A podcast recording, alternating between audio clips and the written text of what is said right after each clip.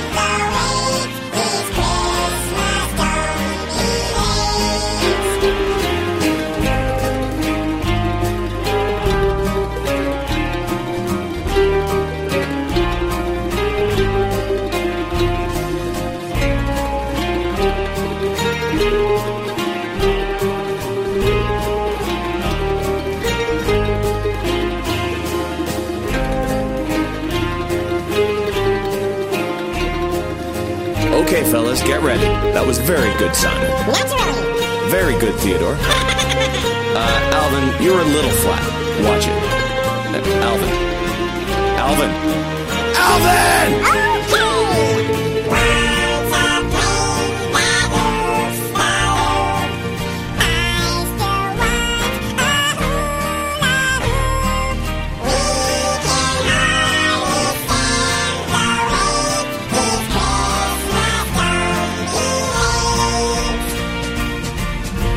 Good, boys.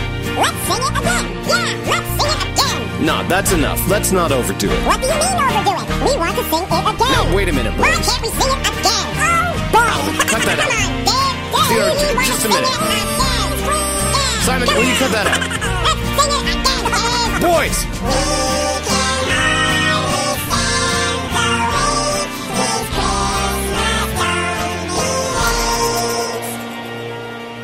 Hay esas ardillas navideñas que me gustan. En el sonajero dedicamos este capítulo a las navidades con los más chiquitines de la casa. Llega Papá Noel, los Reyes Magos, los regalos. Con los regalos, para el bebé pasa tres cuartos de lo mismo. Ellos no se enteran de nada, pobrecitos. Sí, ven ahí pues eh, una pelota, ven colores, pero no saben quién se lo ha regalado, no lo entienden siempre te vas a encontrar a alguien que te diga, ojo, es que yo no he visto al niño, que quiero verlo, eh, o a la niña, que, que tengo un regalito y, y- y se lo quiero dar. Bueno, pues tú les dices amablemente que van a ver al bebé en otro momento, que agradeces el detalle, que seguro que le va a encantar, y luego le mandas una fotito del peque o de la peque con, con su detallito. Ya verás como al final, aunque se hayan enfadado, sonríen. y es que los bebés tienen sus necesidades básicas y claro que puedes hacer planes con ellos, pero siempre pensando en ellos y su bienestar.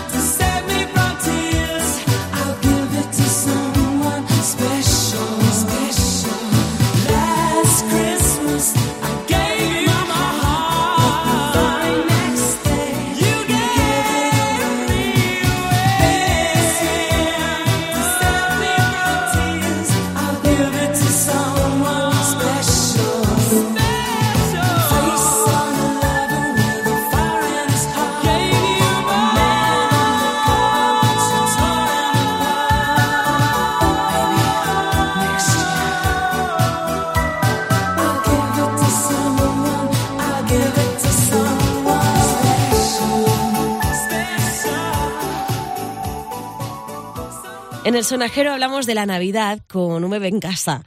En el caso de que tengas que viajar, ¿qué pasa? Pues hay que tener en cuenta varias cosas. Lo ideal sería ir en coche, sobre todo cuando son más chiquitines, parando las veces necesarias para que no se agobien demasiado, están mucho rato ahí eh, sentados, se ponen un poquito inquietos. Si optas por el avión o el tren, no desesperes, que se puede, que yo lo he hecho. Yo viajé sola en verano con el peque y tenía cinco meses y no sabía cómo montármelo. Pero la verdad es que en Renfe, por ejemplo, hay una opción para solicitar ayuda en la estación de origen y destino para no tener que subir tú sobre el cochecito del bebé. Y pues eso te ayudan, ¿no? Ellos te llevan la maleta y tú vas con el cochecito y luego, y luego te echan un cable.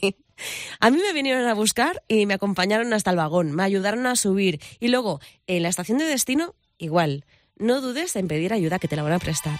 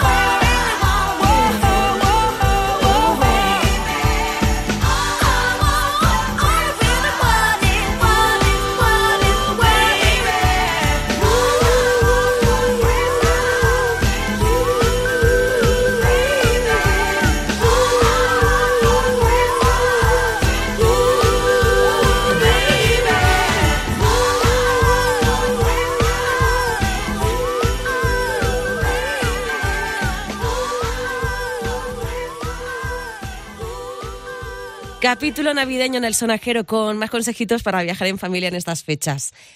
Hemos hablado del tren, pero ¿pueden montar los bebés en avión? Sí, excepto los bebés menores de 8 días que no pueden volar, son muy chiquitines. Desde los 8 días hasta los 23 meses, además, se les considera bebés y se les aplica una normativa concreta, pero es totalmente seguro volar. Si vas a coger un avión estas navidades con tu bebé, si vas a volar, lo primero es consultar las condiciones de la compañía con la que vayas a viajar. Normalmente, normalmente, tú vas con el cochecito del niño hasta la puerta de embarque y luego o bien te lo guardan en bodega o bien puedes facturarlo en el mostrador con las maletas. Las mochilas de porteo, absolutamente recomendables y geniales para estos viajes. Durante el vuelo, ¿qué pasa? ¿Cómo va el bebé? El bebé viaja en tus brazos. Te van a dar un cinturón especial que se ancla al tuyo para que el viaje sea seguro y vayáis los dos eh, a gustito.